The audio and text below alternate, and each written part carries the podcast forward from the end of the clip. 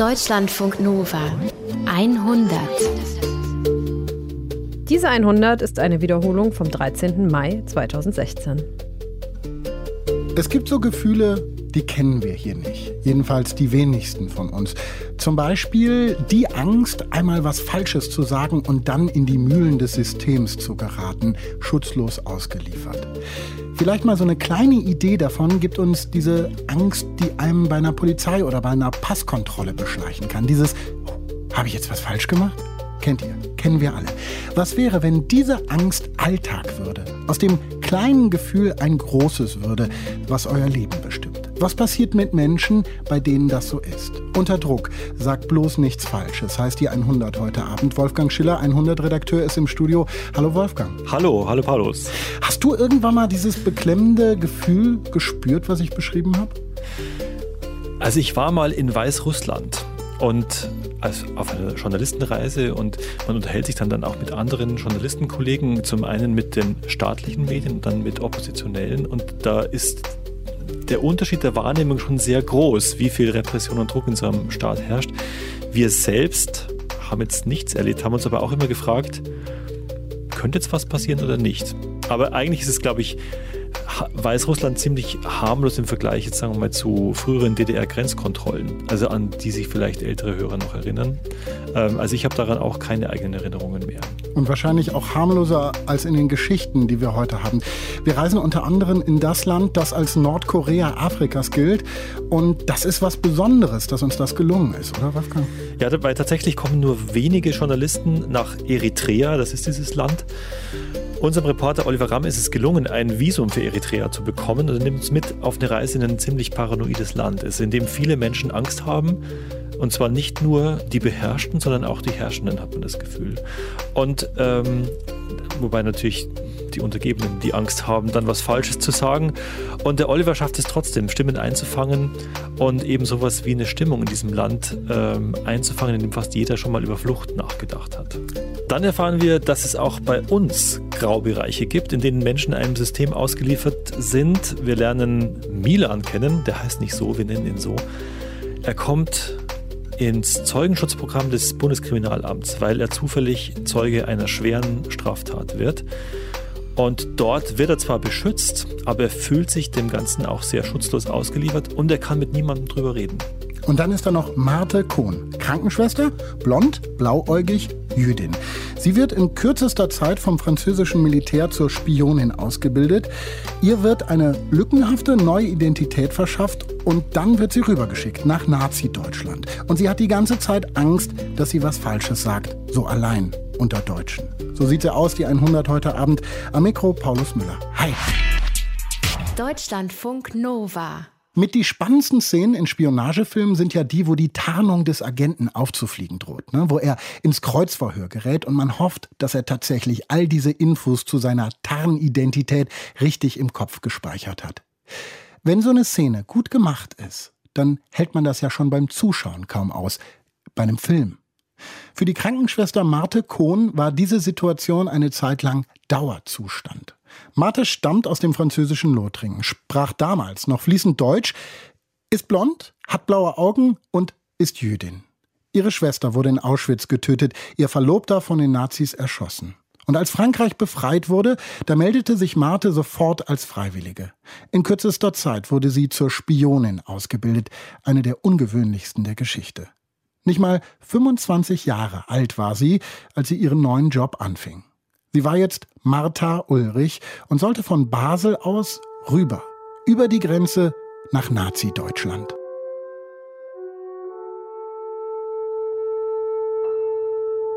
I was very relaxed. I was talking to the driver who was a Swiss agent of the intelligence service of the customs in Basel. Ich war sehr entspannt und redete mit dem Fahrer.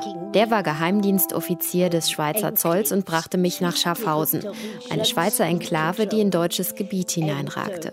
Von dort sollte ich zwei Kilometer nach Singen laufen. Two kilometers from Singen, where I was supposed to go. Die junge Frau und ihr Begleiter halten an einem Wald und gehen zu Fuß weiter. Es ist später Nachmittag. Auf der anderen Seite vom Wald ist ein weites Feld. Dahinter verläuft eine schmale Landstraße. Wald und Feld gehören zur Schweiz. Die Straße ist deutsches Gebiet. Es gab keine Schranke, keinen Stacheldraht, nichts. Man konnte einfach vom Feld auf die Straße gehen. Sie wurde kontrolliert von zwei Militärwachposten. Einer ging vom Ostende des Feldes zur Mitte, der andere ging vom Westende auf ihn zu. Sie hielten, sprachen ein paar Sekunden miteinander, drehten sich um und gingen zurück zum Rand des Feldes. Sie taten das ohne Unterbrechung den ganzen Tag.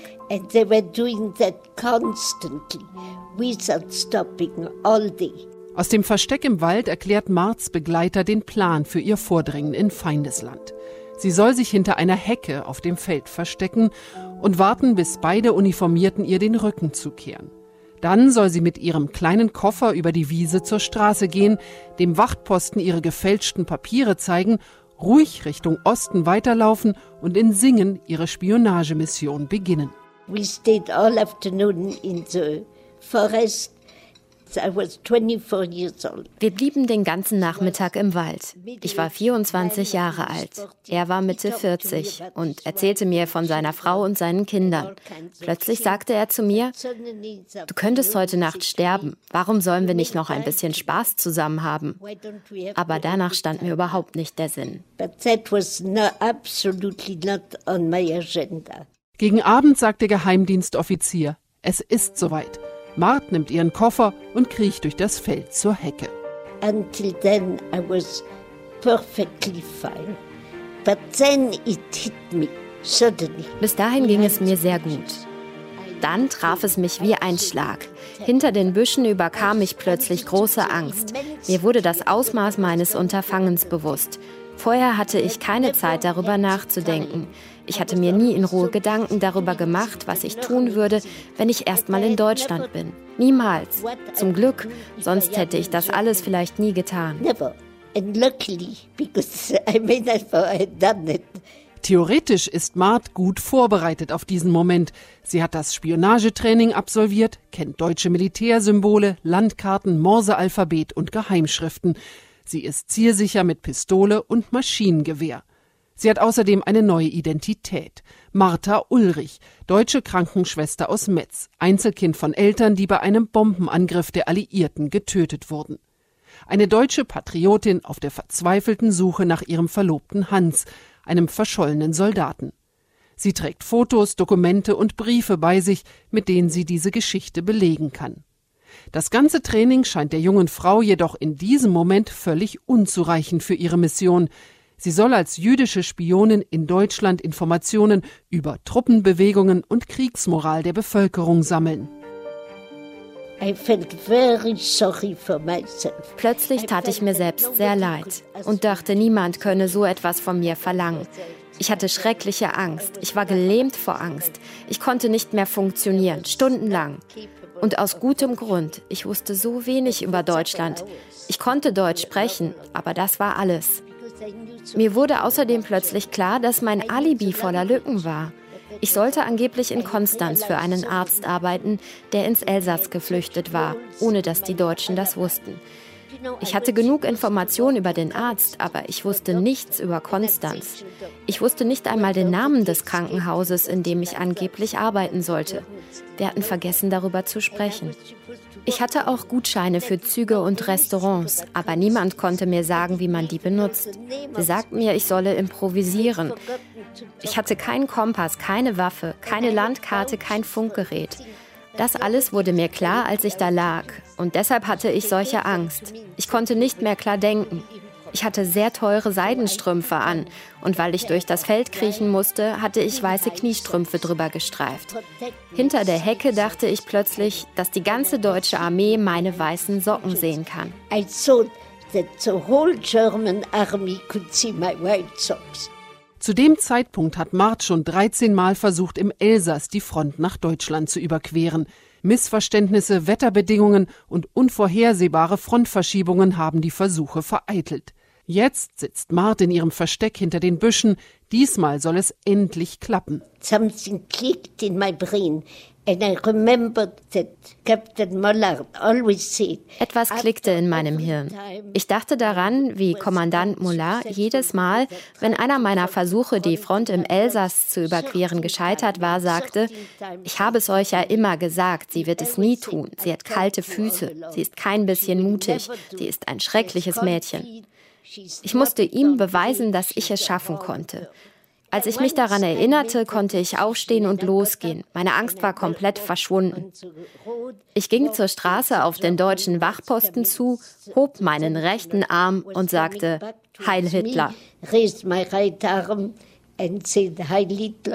Er fragte nach meinem Ausweis. Er schaute meine Papiere an, die hatte mein Geheimdienst gefälscht und ich fragte mich, wie gut sie gelungen waren.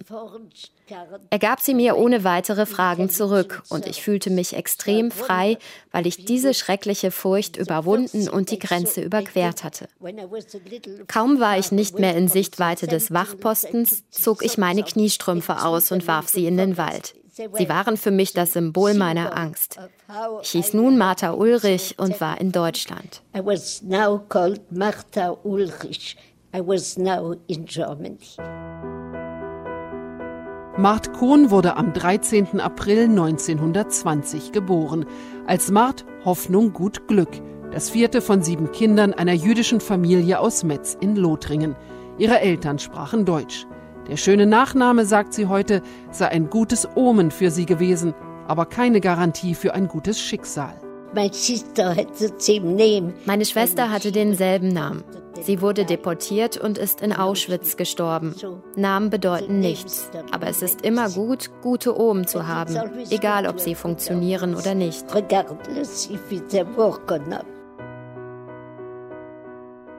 Zu Beginn der Nazi-Herrschaft helfen die Hoffnung gut Glücks aus Deutschland flüchtenden Juden. Dann kommt die Familie selbst in Bedrängnis. Nach Hitlers Angriff auf Polen flüchten sie 1939 Richtung Südwesten nach Poitiers. Dort lernt Mart ihren späteren Verlobten kennen, den Medizinstudent Jacques. Ein Jahr später liegt auch diese Stadt in besetztem Gebiet. Jeden Abend kontrolliert ein SS-Offizier, ob sie die Ausgangssperre befolgen. Bei einem dieser Besuche wird Marts Schwester Stephanie verhaftet, weil sie Flüchtlingen geholfen hat, über die grüne Grenze in die unbesetzte Zone zu gelangen. 1942 flüchtet Mart selbst mit ihren Eltern, ihrer Großmutter, zwei jüngeren Schwestern und einem jungen Verwandten aus Deutschland, den sie aufgenommen haben, in freies Gebiet. Beim Abschied von ihrem Verlobten Jacques versprechen sie einander, sich so bald wie möglich in der unbesetzten Zone wiederzusehen. Bei einem Treffen im Juli 1943 hat Jacques schlechte Nachrichten. Ein Sabotageakt der Widerstandsgruppe, zu der er gehört, ist schiefgelaufen. Sie wurden entdeckt und werden nun gesucht. Wenige Tage später ist Jacques im Gefängnis. Im Oktober 1943 werden er, sein jüngerer Bruder und zwei weitere Komplizen von einem Exekutionskommando erschossen.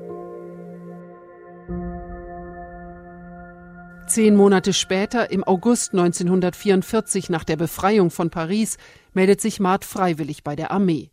Sie arbeitet erst als Sozialarbeiterin an der Front. Dann entdeckt der Kommandeur ihrer Einheit, dass die kleine, blonde, blauäugige Frau fließend Deutsch spricht, er fragt, ob sie Spionin werden will. Enthusiastisch sagt Mart zu. Der Familie erzählt sie, sie arbeite als Krankenschwester in der Nähe von Mühlhus. In Wirklichkeit ist sie zwei Nächte vor ihrem 25. Geburtstag unter falschem Namen in der süddeutschen Industriestadt Singen und geht zwischen Bombenkratern zu einer Wohnung. Dort soll sie bei einer Patientin des Arztes, für den sie angeblich arbeitet, ihr erstes Quartier in Deutschland finden. And I walked up two flights and I rang a bell. Ich ging zwei Stockwerke hoch und klingelte.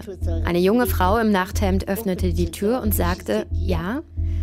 Ich sagte ihr, dass der Doktor mich schickte und dass ich meinen verschollenen Verlobten einen Soldaten suchte. Sie war sofort sehr gastfreundlich, bat mich herein, gab mir etwas zu essen und ein Zimmer. Am nächsten Morgen ging ich nach dem Aufstehen in die Küche, wo sie schon Essen zubereitete. Ich sah sofort, dass sie schlechte Laune hatte. Sie sagte, ich habe die ganze Nacht nicht geschlafen. Ich habe gesehen, dass sie ganz zerrissene Strümpfe haben. Wir werden andauernd gewarnt, dass hier so nah an der Schweiz viele Spione über die Grenze kriechen.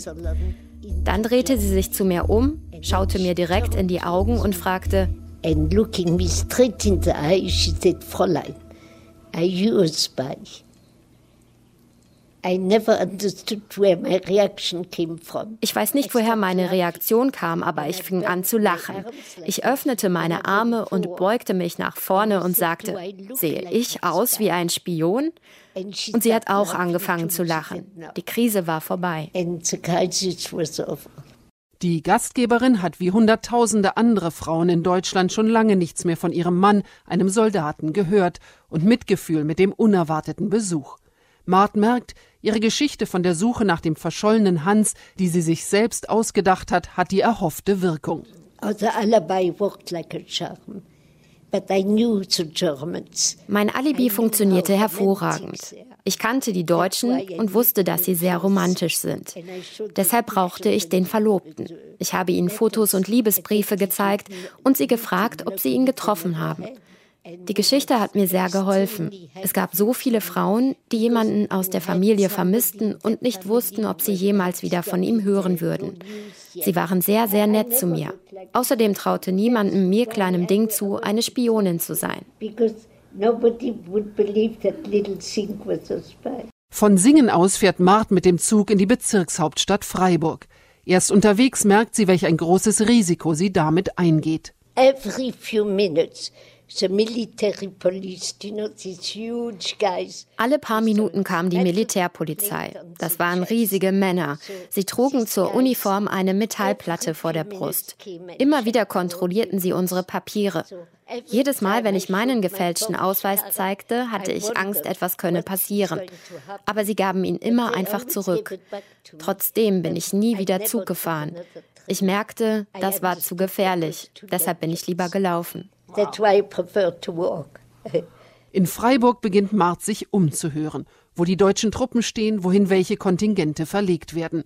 Besonders wertvolle Informationen bekommt sie unter anderem von Französinnen, die zum Militärdienst gezwungen wurden. Ihre Informationen soll sie über die Schweizer Grenze schmuggeln, damit sie an die französische Armee weitergeleitet werden. Doch an die Grenze zu kommen ist gar nicht so leicht. I didn't know how the Germans lived, so I was watching. Ich wusste nicht, wie die Deutschen leben, also habe ich sie beobachtet. Ich habe gemerkt, dass sie immer in Gruppen unterwegs sind. Tagsüber gab es ja keine Transportmöglichkeit wegen der Bombardierung der Alliierten. Kein Auto und kein Zug fuhr tagsüber, nur nachts.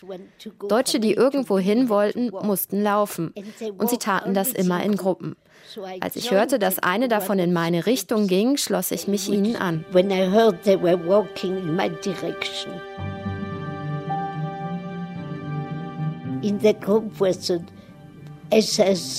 in my direction. In the group was an SS mit uns ging ein SS-Offizier, der an der russischen Front verwundet worden war und jetzt am Westwall Dienst hatte.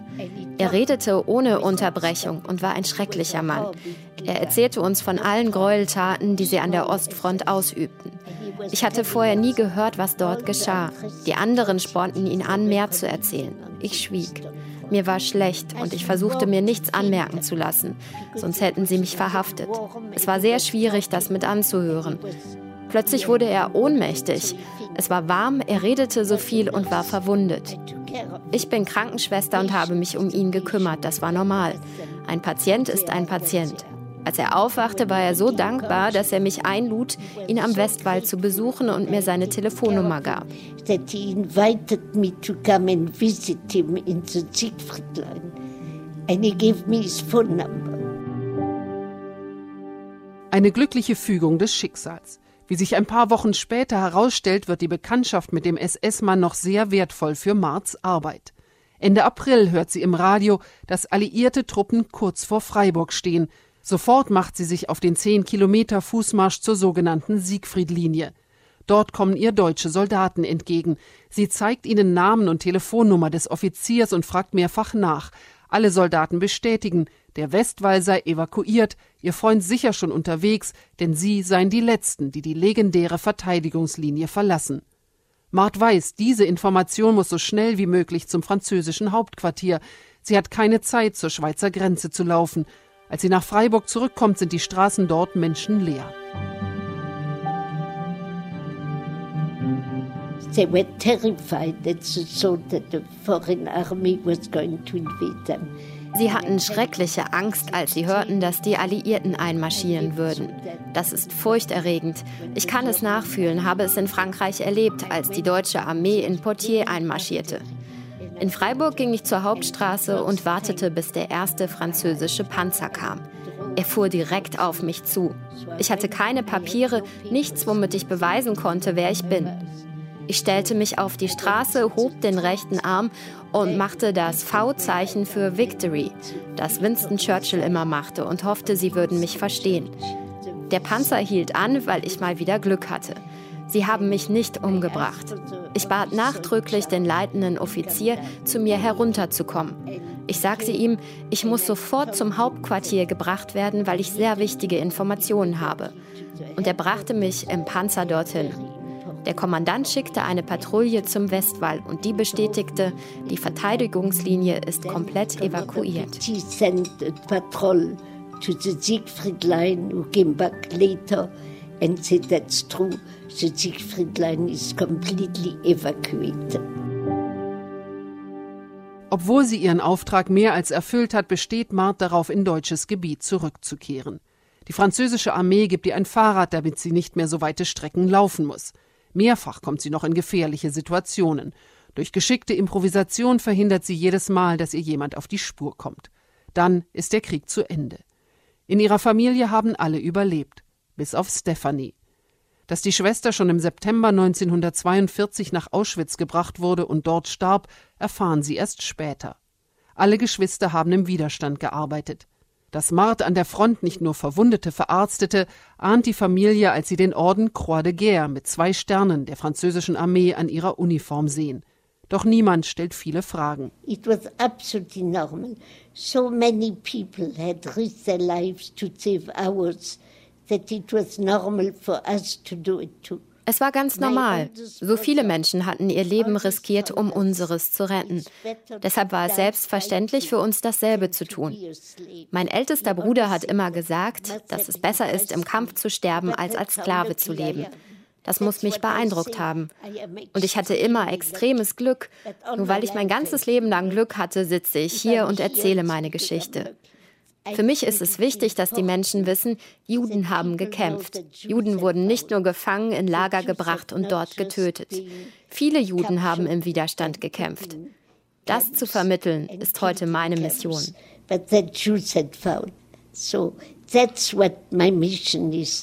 Heute, 71 Jahre später, lebt Mart mit ihrem Mann Major Cohn in Kalifornien. Allein unter Deutschen. Kerstin Zilm hat uns die Geschichte der Marte Cohn erzählt. Sie riskieren ihr Leben, damit andere, die schlimme Verbrechen begangen haben, in den Knast wandern. Sie geben dafür ihr bisheriges Leben auf, kriegen neue Pässe, verlassen ihre Freunde, Nachbarn und Bekannte, ohne Bescheid sagen zu dürfen, werden rund um die Uhr von Agenten beschützt. Sie sind Helden im Film. Tatsächlich gibt es auch in der Realität ein Zeugenschutzprogramm, auch bei uns in Deutschland. Hat einen guten Ruf, aber es ist kaum etwas darüber zu erfahren. Die Journalistin Lena Niethammer hat ein Jahr zum Zeugenschutzprogramm in Deutschland recherchiert. Sie ist dabei auf einen Menschen gestoßen, der tatsächlich sein altes Leben aufgegeben hat, der sich ins Zeugenschutzprogramm des BKA begeben hat, aus Überzeugung, wie im Film, nur alles andere als mit Happy End. Statt beschützt fühlt er sich schutzlos ausgeliefert und er ist nicht der Einzige, dem das so geht. Hallo Lena. Hallo. Das Zeugenschutzprogramm vom BKA ist ja hochgeheim. Wie hast du überhaupt jemanden kennengelernt, der da drin ist? Also ich hatte mir jetzt gar nicht vorgenommen, unbedingt zum Zeugenschutzprogramm zu recherchieren. Das war mehr Zufall, weil ich damals viel über organisierte Kriminalität geschrieben habe. Und dann bin ich zufällig darauf gestoßen, dass in Düsseldorf bald ein Prozess beginnt, wo ein ehemaliger geschützter Zeuge angeklagt ist, der wohl aus Verzweiflung gedroht hatte, die Präsidentin des Oberlandesgerichts in Düsseldorf zu entführen und gegebenenfalls auch zu töten. Und das fand ich spannend und dann bin ich einfach sofort mal hingefahren, weil ich mich gefragt habe, was muss da schiefgelaufen sein. Nur ist hinfahren eine Sache. War denn dieser Mann direkt bereit, mit dir zu reden darüber? Ich habe mich so vorsichtig angetastet. Ich habe das erste Mal mit ihm geredet. Das war kurz vor dem Urteil und wir saßen in der Kantine vom Landgericht. Und er ist so ein sehr großer, starker Mann, fast so ein bisschen einschüchternd. Aber wenn man sich dann mit ihm unterhält, merkt man, dass er sehr unsicher ist und auch sehr skeptisch jedem und allem gegenüber. Deshalb habe ich versucht, möglichst offen zu erklären, wie ich arbeite, wie ich auch es schaffen kann, seine Anonymität zu schützen und habe ihm dann auch Texte von mir mitgebracht, damit er einfach einen Eindruck hat von meiner Arbeit. Und irgendwann sagte er dann, okay, ich erzähle dir meine Geschichte, vor allem weil ich möchte, dass die Leute wissen, wie das Zeugenschutzprogramm mein Leben zerstört hat. Daran hört man schon, das ist eine dramatische Geschichte. Lass uns am Anfang anfangen. Ähm, wie alt war Milan Martens, als er in das Zeugenschutzprogramm kam? Er war 21. Und wie können wir uns vorstellen, sah damals sein Leben als 21-Jähriger aus? Er lebte damals mit seiner Familie in Deutschland seit ungefähr fünf Jahren. Er kommt ursprünglich nämlich aus dem Iran und er war wahnsinnig stolz darauf, in Deutschland zu leben. Er hat mir mal erzählt, dass er bei seinen Freunden von früher damit angab, wie toll es sei, dass er hier sein dürfte, weil er die Regeln und die Ordnung und auch die Gerechtigkeit des Landes so schön fand. So ein bisschen Klischees irgendwie. Genau. Und er hatte ziemlich viele Freunde, ab und an mal ein Mädchen und vor allem aber hatte er einen Job, den er über alles geliebt hat. Was war das für ein Job? Das darf ich nicht sagen, weil jedes Detail könnte ihn gefährden, denn man geht davon aus, dass er immer noch gesucht wird. Aber so viel kann ich verraten, dass er in seinem Job eine Machtposition hatte und auch viel mit Menschen zu tun. Und naja, ziemlich viel Geld hat er auch verdient. Nun musste er dann irgendwann ins Zeugenschutzprogramm, tatsächlich um geschützt zu werden. Was ist da passiert? Warum musste er da rein? Er wurde Augenzeuge einer Straftat. Und da kannst du wahrscheinlich auch nicht erzählen, was genau da passiert Nein, ist. Nein, ne? leider nicht. Keine Details, nur so viel. Das war wirklich ein sehr traumatisierendes Erlebnis für ihn. Noch heute, und es ist jetzt fast zehn Jahre her, wacht er fast täglich noch mitten in der Nacht schweißgebadet auf und sieht diese Bilder von damals wieder vor sich. Was, was sind das für Bilder? Zum Beispiel, es gibt zwei Bilder, die immer wieder kommen. Einmal so Patronenhülsen, die im Blut langsam versinken und andererseits noch wie er ähm, vom Tatort fliehen konnten, ist er in eine Bar hineingerannt, in die Toilette, hat sich da am Waschbecken abgestützt, weil er so gezittert hat. Und als er dann hochguckte in den Spiegel, sah er, wie seinem ganzen Gesicht Blut runterlief. Aber es war gar nicht sein eigenes. Wow, man kann sich vorstellen, wenn man sowas erlebt hat, dann ist man wahrscheinlich erstmal völlig durch den Wind. Ist Milan denn nach diesem Verbrechen, was auch immer es war, direkt dann zur Polizei gegangen? Nein, weil er hat Drohanrufe bekommen und ein Freund von ihm hat ihm auch erzählt, dass die Täter ein Kopfgeld von 10.000 Euro auf ihn angesetzt hatten. Mhm. Und ähm, deshalb hatte er einfach Angst. Aber irgendwann hat halt dieses Pflichtbewusstsein dem Staat gegenüber, der ihn aufgenommen hatte, doch überwogen. Und dann ist er zur Staatsanwaltschaft gegangen. Wie funktioniert denn das in so einem Fall? Ähm, nehmen die ihn dann sofort auf in das Zeugenschutzprogramm? Ja, das Wort Zeugenschutzprogramm fiel tatsächlich nach wenigen Minuten und er musste sich auch sofort dafür entscheiden. Und dann haben sie seine Aussage aufgenommen und Polizisten haben ihn in eine Pension auf dem Land gebracht. Er durfte nicht mal mehr nach Hause und in dieser Pension blieb er dann bis zum Prozess. Also es ging alles tatsächlich schnell. Wie, wie läuft das denn eigentlich ab? Ähm, ist dann sozusagen direkt jeglicher Kontakt zur Außenwelt abgebrochen. Das heißt, er kann seine Freunde, bekannte Verwandten nicht mehr äh, kontaktieren. Er durfte noch hin und wieder mit seinen Eltern telefonieren und dann hatte er eigentlich nur noch Kontakt zu den Zeugenschützern. Die kamen alle paar Tage vorbei und sind mit ihm sein Leben durchgegangen. Er musste dann ganz viele Fragebögen ausfüllen über seine Hobbys, seinen Lebenslauf, seine Freunde. Und vor allem haben sie ihm ganz viele Verträge vorgelegt. Da geht es zum Beispiel um Geheimhaltungsklauseln oder auch Belehrungen zu Rechten und Pflichten, die er ab nun zu erfüllen hat. Und das war wirklich wahnsinnig viele Seiten. Ich habe so einen Vertrag mal gesehen. Und da er den Zeugenschützern vertraut hat, hat er sie mehr überflogen, als dass er sie gelesen hat. Und im Nachhinein hat sich herausgestellt, dass das ein ziemlicher Fehler war. Warum? Milan hat mir erzählt, dass ihm damals versprochen wurde, dass er auch im Zeugenschutzprogramm seinen Beruf behalten kann und die Zeugenschützer ihm einen solchen Job besorgen würden. Der war ihm ja wahnsinnig wichtig. Aber in den Papieren wurde das nicht schriftlich festgehalten. Es war also ein mündliches Versprechen. Also das heißt, Milan sitzt da, geht mit äh, den Zeugenschützern seine Vergangenheit durch, unterschreibt diese Verträge. Er vertraut der Polizei, die ja. da vor Ort ist. Wie geht es dann weiter? Er sagt dann im Prozess aus und danach müssen er und seine Familie in eine andere Stadt ziehen. Sie müssen auch alle Kontakte zu Freunden und Bekannten und anderer Familie abbrechen und bekommen eine Tarnidentität. Und können denen natürlich auch nicht sagen, was passiert ist. Ne? Nein. Einfach weg. Einfach weg.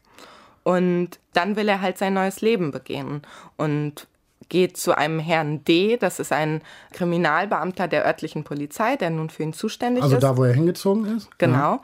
Und bittet diesen, ihm jetzt diesen versprochenen Job zu besorgen. Darf er das denn machen? Also kann er diesen Job aufnehmen, da wo er hingezogen ist? Herr D. sagt nein. Er begründet es so, dass die Szene in diesem alten Beruf einfach zu klein sei und deshalb wäre es zu auffällig, dort anzufangen. Und Milan wird dann natürlich wütend. Schließlich hat er für den deutschen Rechtsstaat seine Identität, seine Freunde, sein Leben komplett aufgegeben. Und diesen Job geliebt, ne? Das, diesen das Job sehr geliebt. Und er fragt sich auch, ob das jetzt wirklich zu viel verlangt ist, dass diese einzige Sache, die er einfordert und die ihm versprochen wurde, erfüllt wird.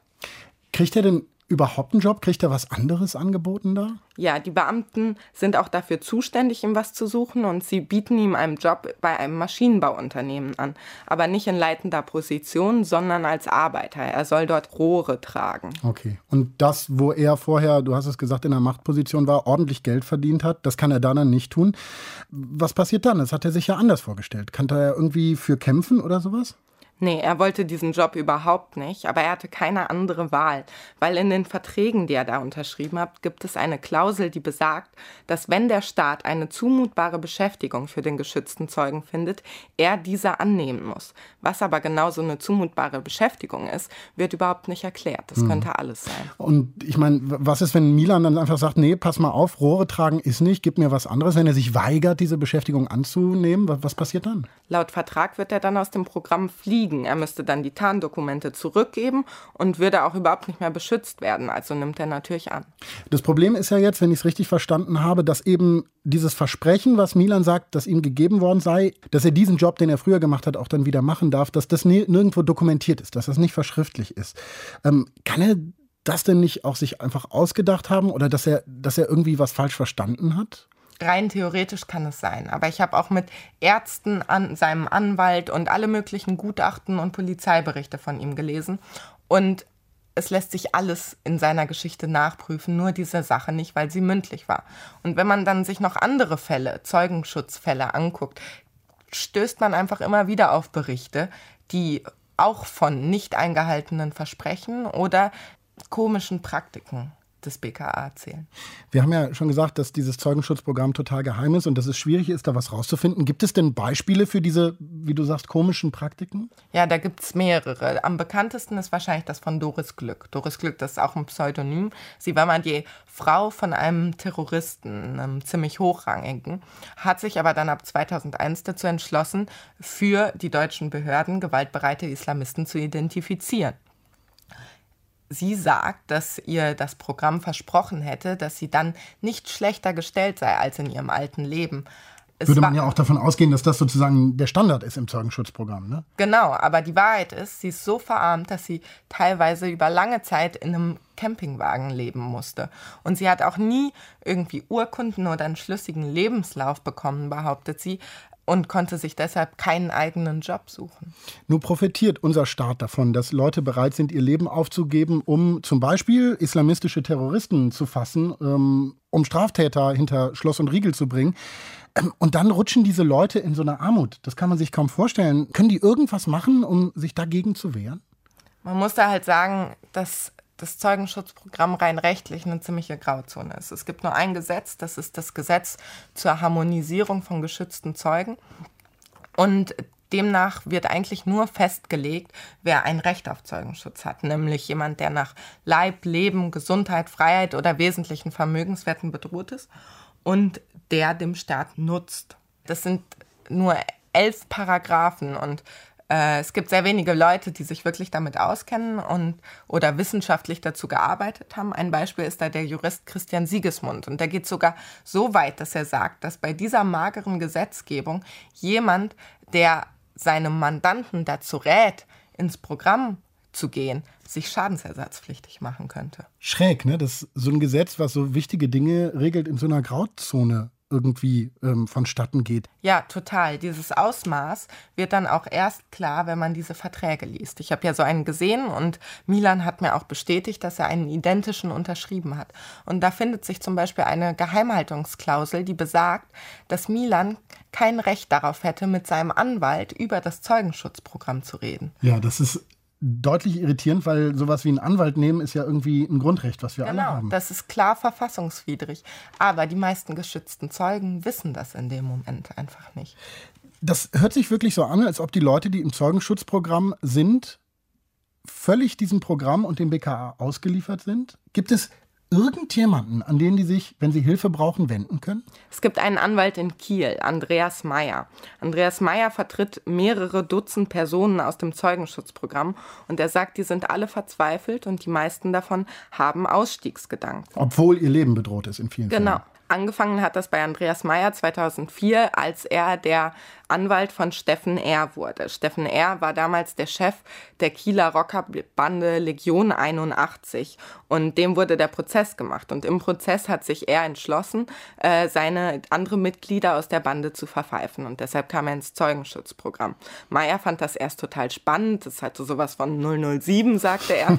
und dann hat sich das aber sehr gewendet, als er das erste Mal das Gefängnis sah, in dem er und andere Zeugen ihre Gefängnisstraßen absitzen sollten. Okay, wir hören mal, was Meyer zu diesem Ort gesagt hat. Wir haben das einlesen lassen, was er dir gesagt hat. Ähm, er spricht da im Konjunktiv, ne? Ja, er spricht im Konjunktiv, weil auch er Geheimhaltungsklauseln unterschreiben musste und sich so absichern möchte. Es könnte sein, dass irgendwo in Deutschland ein Gefängnistrakt leer stehe. Es könnte auch sein, dass dort zwei bis fünf zu schützende Personen ihre Strafen absäßen und mit niemandem sonst reden dürften. Gäbe es diesen Ort, dann gäbe es vielleicht einen sechs mal sieben Meter großen Innenhof, den die Personen einmal am Tag für 60 Minuten betreten dürften, mit so hohen Mauern, dass man die Sonne, wenn sie senkrecht steht, sehen könnte, und zwar nur dann. Vermutlich wären die Zellen nach außen mit schräg gestellten Lamellen abgeschirmt, von innen mit einer milchfarbenen Plexiglasscheibe, sodass die Häftlinge ein Leben im Halbdunkeln verbringen können. Um das jetzt nochmal klar zu sagen, wir sprechen hier im Grunde von Isolationshaft. Ja, also das hört sich an wie in irgendeinem äh, Terrorcamp irgendwo auf der Welt, wo es nicht mit rechten Dingen zugehen kann. Ja, und dagegen hat Meyer dann gekämpft und sein Name hat sich im Laufe der Zeit rumgesprochen und jetzt äh, kontaktieren ihn um die 20 geschützten Zeugen pro Jahr. 20, das ist ja schon eine Menge äh, bei so einem Programm. Äh, gibt es irgendwie sowas wie eine Art Schema, was sich bei diesen Fällen feststellen lässt? Ja, also Meyer spricht von den drei Phasen des Zeugenschutzes. Phase 1 da ist der Zeuge für die Zeugenschützer sehr wichtig. Weil also sie brauchen irgendwie Beweise, um jemanden in den Knast bringen zu können. Genau. Ähm, Meyer nennt das die Phase des maximalen Melkens.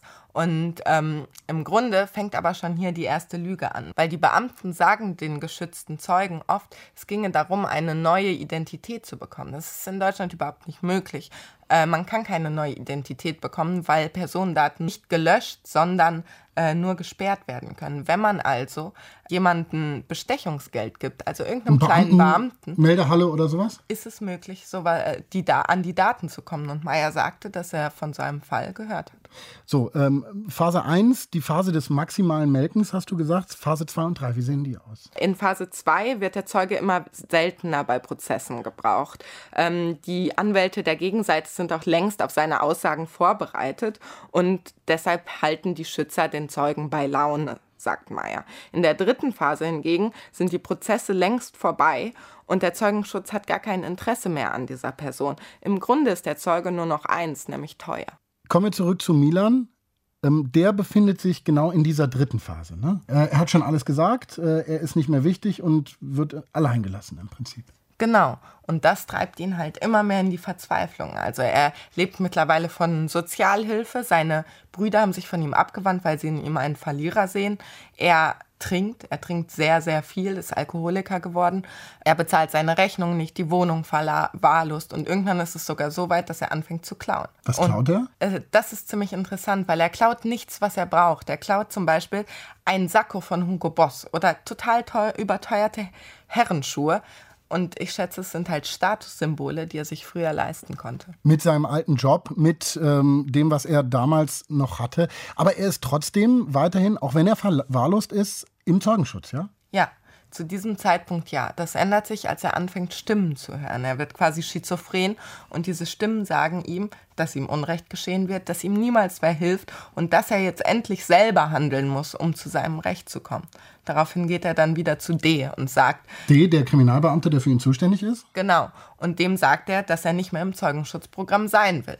Und D holt ihn dann noch einmal zu sich, um ihm, um sicher dass Milan gerade nicht von den Tätern bedroht wird und es deshalb macht. Aber Milan bleibt dabei. So, jetzt müssen wir uns vorstellen, da ist einer im Zeugenschutz, dem es richtig dreckig geht, der verwahrlost Alkoholiker wird. Und da würde man ja denken, irgendwie in diesem Zeugenschutzprogramm kümmern sich die Beamten, gehen ab und zu mal vorbei, gucken, geht es den Leuten gut. Gibt es da niemanden, der gemerkt hat, wie schlecht es Milan ging?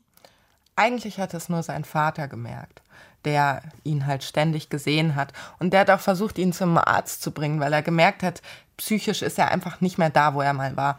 Aber Milan hat es nicht eingesehen, er war einfach im Wahn. Und das hat sich dann geändert, als er eines Morgens aufwachte und das Bild vom Gesicht seiner Mutter im Kopf hatte, das total blutüberströmt war. Dann hat er die Polizei gerufen, weil er sich sicher war, er hätte sie umgebracht. Hat er aber nicht, oder? Nein, hat er nicht. Das war so eine Wahnvorstellung. Aber es war der Moment, wo er dann selber gesehen hat, er ist längst nicht mehr er selbst. Und zum Arzt? Genau, dann ist er zum Arzt, hat Psychopharmaka bekommen. Die Stimmen sind weg gewesen, aber was geblieben ist, ist die Verzweiflung. Das alles, um das nochmal zu rekapitulieren, wegen dieses Jobs, ne? wegen dieses Versprechens, ähm, an das er sich irgendwie festgekrallt hat, wo er gesagt hat, okay, ich mache das, wenn ich den Job behalte. Alles wegen einem Job, den er nicht wiederbekommen hat. Genau, er war zu diesem Zeitpunkt total besessen von dieser Idee, noch zu seinem Recht zu bekommen. Er hat dann auch angefangen, Beschwerdebriefe zu schreiben, zum Beispiel an das Bundesverfassungsgericht, die Generalstaatsanwaltschaft, den Oberstaatsanwalt. Aber es hat alles nichts genutzt. Deshalb ist dann auch die Sache mit der Präsidentin des Oberlandesgerichts passiert. Das war, wie er sagt, der Gipfel seiner Verzweiflung. Du hast es ganz am Anfang schon angesprochen. Was ist da genau passiert? Am 25. Juli 2014 hat er eine E-Mail an die Staatsanwaltschaft Düsseldorf geschickt. Wenn ich binnen zwei Wochen nicht meine Arbeit mit demselben Einkommensverhältnis wie damals zurückbekomme, werde ich einen Amoklauf begehen und die Präsidentin des Oberlandesgerichts als Geisel nehmen und anschließend erschießen. Es war unterschrieben mit freundlichen Grüßen Milan Martens. Okay, dann dauert es nicht lange, bis die Polizei vor der Tür steht. Äh, er ist festgenommen worden und vor Gericht gekommen. Ne? Ja, er wurde festgenommen und kam dann zunächst für zwei Wochen in eine Psychiatrie. Die Ärzte dort haben ihm dann eine paranoid-halluzinatorische Psychose diagnostiziert, woraufhin die Staatsanwaltschaft ihn nach Paragraf 63 unterbringen wollte. Paragraph 63 ist eine Art Haft für schuldunfähige Personen, die als gefährlich für die Allgemeinheit eingestuft werden. Milan wird dann nach Essen verlegt in eine Forensik und ein Gutachten bei einem Oberarzt aus Krefeld, Thorsten Grüttert, beauftragt.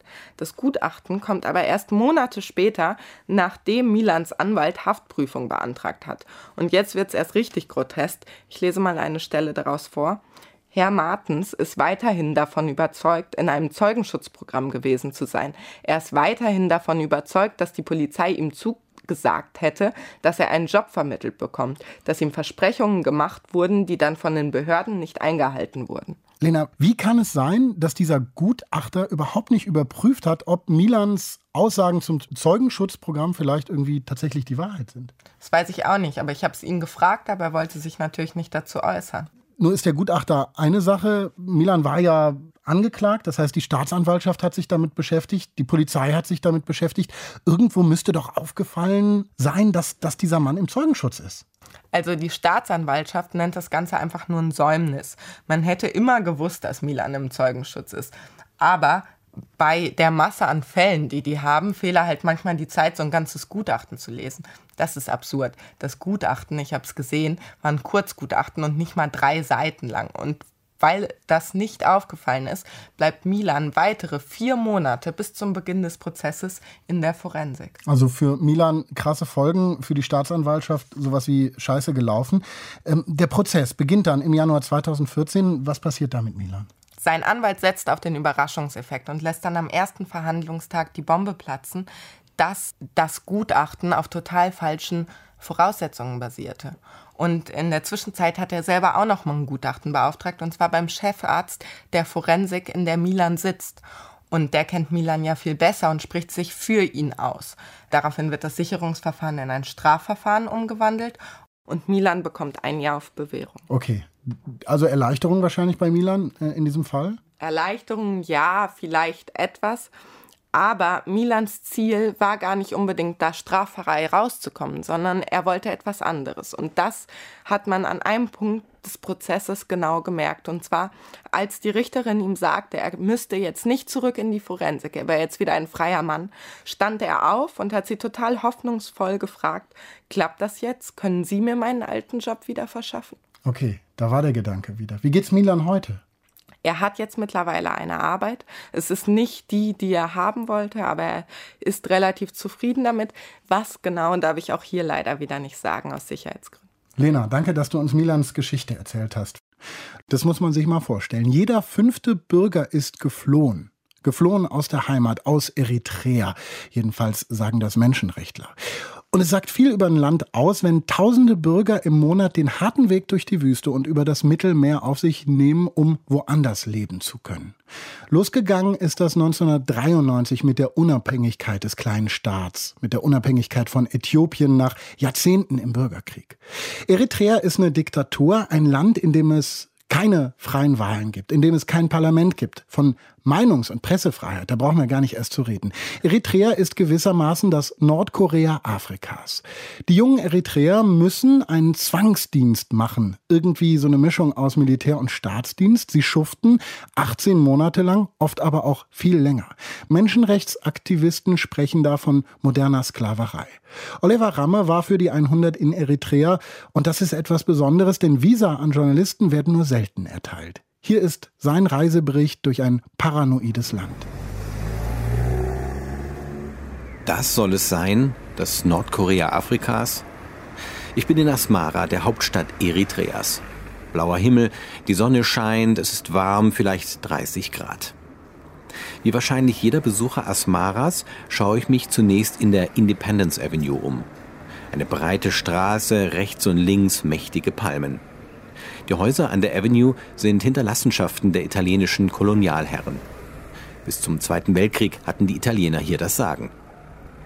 Bauten fünf, sechs Stockwerke hoch, Balkone, ein paar Risse im Putz, die Farbe ein wenig verwittert, die Fassaden sind bräunlich. Unten im Schatten der Palmen sind Straßencafés. Vor allem junge Leute sitzen in der Mittagszeit an ihren Teetassen.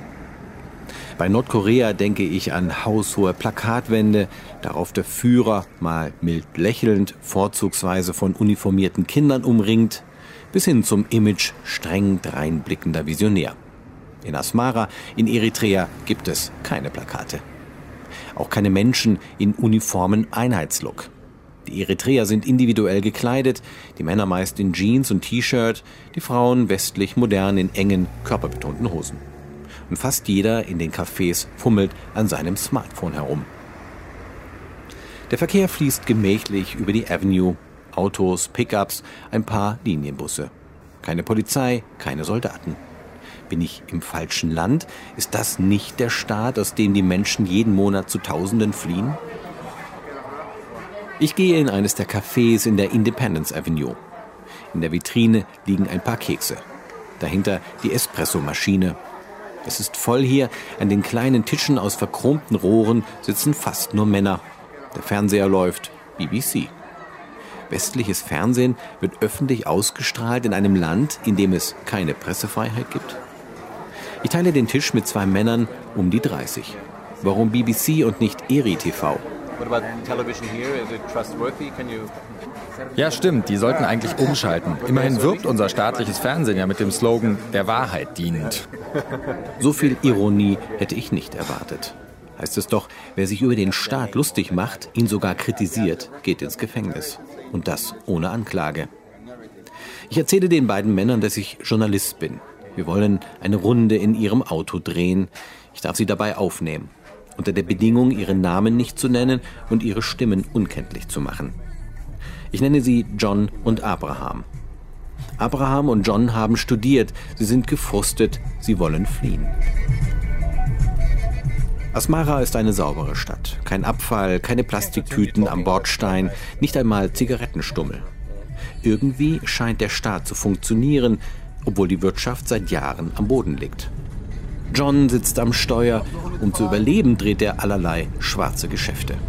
Devisentausch zum Beispiel, der steht unter Gefängnisstrafe. Wir fahren zu der Pikini-Baustelle. Die fingen da schon 2013 an zu bauen. Ein leeres Gelände, ein paar Fußballfelder groß. Ich sehe ein Betonskelett, Säulen und Deckenböden stehen verwaist herum. Nur wenige Bauarbeiter, keine Baukräne. Ich traue mich nicht zu fotografieren, ich will die beiden nicht gefährden. Hier sollen einmal Wohnungen entstehen. In Asmara, in ganz Eritrea gibt es nur sehr wenige Bauprojekte. Entwicklung? Entwicklung würde ich das nicht nennen. Es geht hier nicht voran, sondern eher rückwärts. John hat studiert. Auf sein Diplom wartet er noch heute. Es wird ihm nicht ausgehändigt, damit er nichts in der Hand hat, sollte er fliehen. Eritrea ist für mich ein Rätsel. Wie funktioniert die Wirtschaft? Ein Liter Benzin kostet 3 Euro. Für einen Liter Sonnenblumenöl berappen die Menschen hier umgerechnet 6 Euro. Ein Pfund Nudeln hat den gleichen Preis. Auch lokale Erzeugnisse wie Orangen oder Tomaten sind teuer. Die kosten ähnlich viel wie in Deutschland. Auf der anderen Seite verdienen die Menschen hier kaum etwas. Die meisten hier leben von Geldüberweisungen aus Übersee. Die meisten haben Familie im Ausland, in Europa, in Amerika. Ohne Überweisung geht hier gar nichts. Jeder fünfte Eritreer lebt im Ausland, heißt es. Nicht erst seit der jüngsten Fluchtwelle. Und die, die im Ausland Fuß gefasst haben, müssen eine Zwangsteuer für den Staat entrichten. Zwei Prozent des Nettoeinkommens. Da flieht man also aus dem verhassten Land und muss es trotzdem noch unterstützen. Wer nicht zahlt, dem werden Papiere wie Pässe oder Urkunden durch die eritreischen Botschaften nicht ausgestellt. Bei John und Abraham spüre ich deutlich den Frust. Frust gegenüber einem Land, das von alten, verbohrten Politikern regiert wird und in dem die Jungen nichts zu sagen haben. So sieht es zumindest Abraham. Die Jungen sind immer die, die etwas verändern. Wenn die weg sind, bleibt alles beim Alten. Das Regime ist verantwortlich für die ganzen toten Flüchtlinge in der Sahara, dem Sinai oder dem Mittelmeer. Wenn wir weg sind, können sie hier hübsch ohne Widerspruch weiter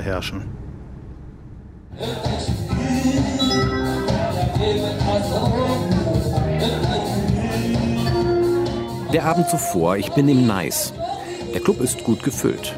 Wie alle anderen sitze auch ich auf einem stoffbezogenen Stuhl an einem Tisch mit weißer Tischdecke. Ich bin der einzige Europäer hier. Niemand nimmt Notiz von mir. Das Publikum schaut auf die Bühne zu dem jungen Mann, der sich zart zu den Rhythmen bewegt, die der Keyboarder hinter ihm aus der Tastatur kitzelt. Die Säulen, die Deckenbögen und die rosa Wandfarbe im Nice erinnern an ein kitschiges griechisches Restaurant. Es läuft die Talentshow im Nice. Zehn Sänger buhlen um die Gunst der Jury. Besitzer des Clubs ist Samuel Gebreselassie. Der 35-Jährige moderiert auch den Abend. Samuel erzählt auf der Bühne ein paar Witze. Über die Schwiegermutter, über den trotteligen Nachbarn und so weiter. Alles ganz harmlos, wie er mir später versichert. Das Publikum amüsiert die Witze. Die Songs der Wettbewerbe sind genauso harmlos wie die Witze von Samuel Gebrselassie. Die Sänger singen über Liebe, über Spaß und so etwas. Es wird hier nicht das Land besungen, schon gar nicht die Politik. Das würde hier keiner machen, aus Angst. Wir leben in diesem Land und besingen lieber die Liebe, die Freude und so.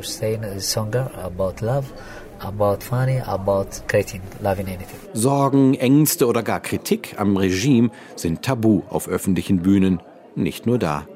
Immer wieder erzählen mir meine Gesprächspartner, es gebe eine Geheimpolizei. Ob die mich auch beobachtet? Ich besitze ein Business-Visum. Das habe ich von der eritreischen Botschaft in Berlin bekommen. Dort weiß man, dass ich Journalist bin.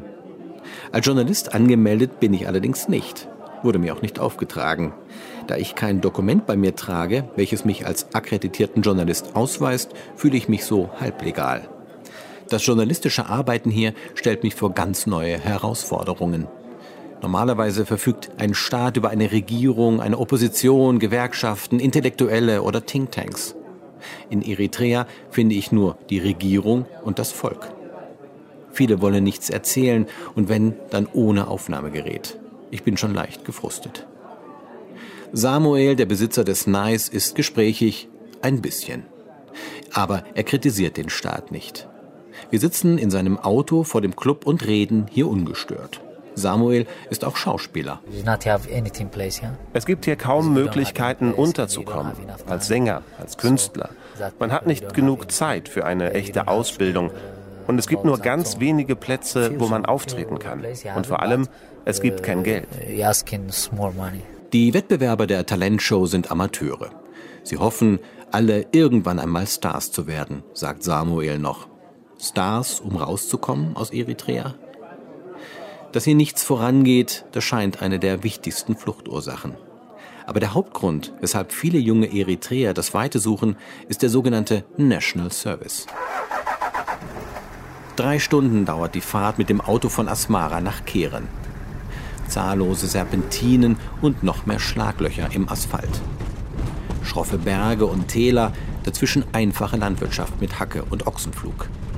70 Prozent der Eritreer leben nur von dem, was sie selber anbauen.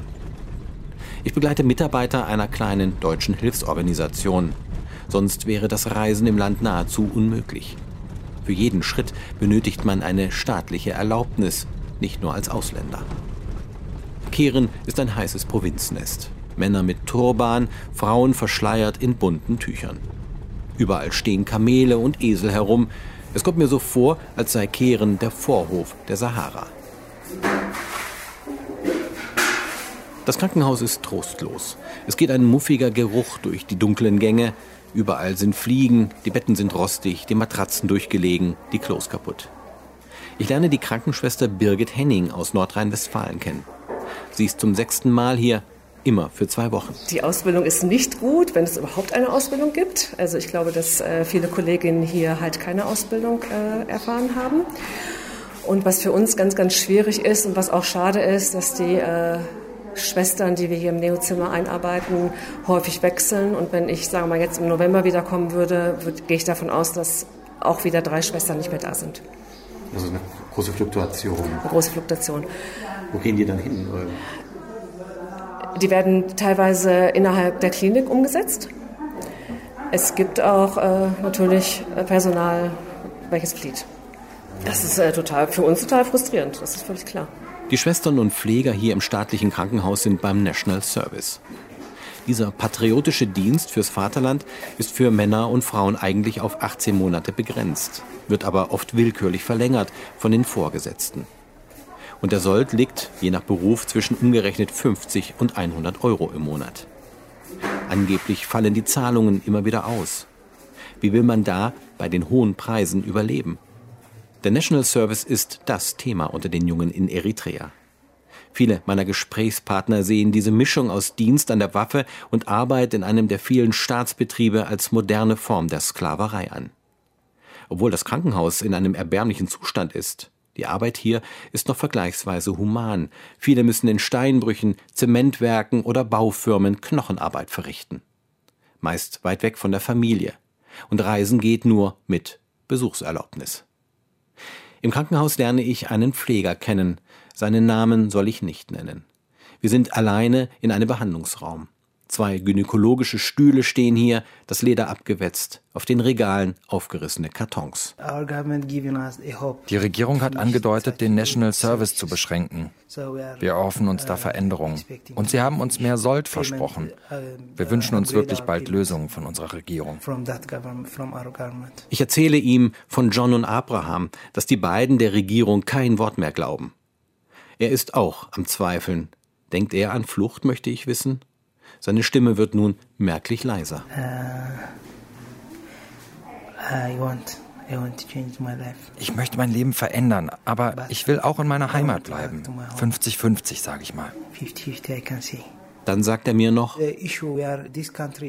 es ist gerade nicht einfach in unserem Land. Wir haben den Grenzkonflikt mit Äthiopien, wir haben 30 Jahre gekämpft und die damit einhergehenden wirtschaftlichen Probleme lassen uns fliehen. Aber wir hassen unsere Regierung nicht. Ich finde das merkwürdig. Diese Regierung verantwortet den National Service, verantwortet die schwere wirtschaftliche Dauerkrise, aber sie wird dafür nicht verdammt. Alte wie Junge erkennen Diktator Isaias Afewerki als Garant des Friedens und Stabilität an. Und die Regierung gilt in der Bevölkerung als wenig korrupt. Sie bevorzuge lieber die Isolation als ausländische Hilfe und internationale Gelder. Wirtschaftliche Tristesse, der willkürliche National Service, das sind Punkte, die die jungen Menschen fliehen lassen. Aber was ist mit der Angst? Angst vor Ungerechtigkeit, vor Unterdrückung, Überwachung, fehlende Menschenrechte. Abraham erwähnte im Auto noch etwas Bemerkenswertes. Jeder in der Regierung hat Schuld. Ich würde das nicht nur dem Präsidenten ankreiden. Alle arbeiten unter ihm, keiner kritisiert ihn. Denn dann gehen die direkt ins Gefängnis. Die haben Angst, den Mund aufzumachen. Ich habe einen Termin bei der Regierung. Das Treffen wurde mehrere Male verschoben, aber jetzt ist es soweit. Es ist Sonntag. Ich bin vor dem Parteigebäude der PFDJ verabredet. Hier ist alles ruhig, außer ein Schwarm Webervögel, der wild an den Nestern baut. Die PFDJ, die Volksfront für Demokratie und Gerechtigkeit, ist die einzige Partei im Land. Sie ist sozialistisch-leninistisch geprägt. Der Staat ist die Partei, die Partei ist der Staat. Um Punkt 16 Uhr tritt ein älterer Mann mit Hemd und Flanellanzug durch das Tor. Ohne Begleiter, ohne Bodyguard, ohne Karosse. Jemane Gebriab wirkt wie ein Buchhalter. Mir fällt eine Äußerung eines Gesprächspartners ein. Die Politiker hier sind genauso arm wie wir.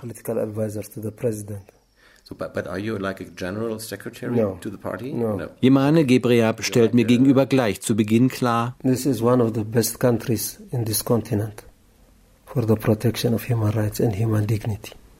I just put it very simply like that. Und mir ist klar, der Mann glaubt wirklich daran, so entschlossen und nüchtern, wie er das sagt.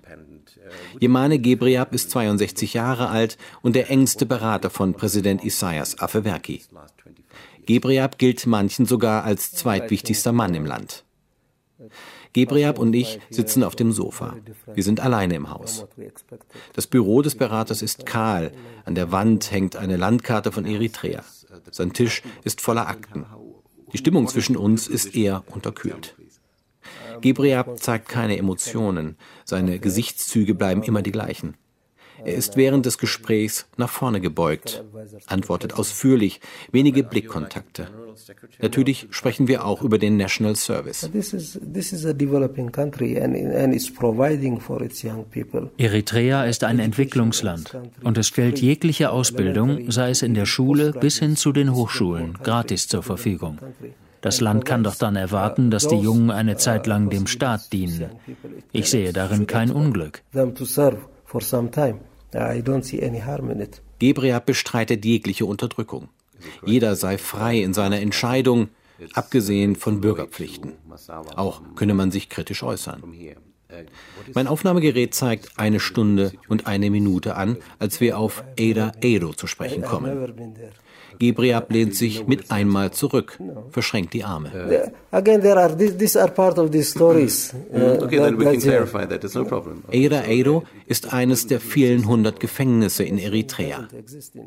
Da noch nie eine internationale Organisation eritreische Zuchthäuser besuchen durfte, ist wenig bekannt über deren Innenleben.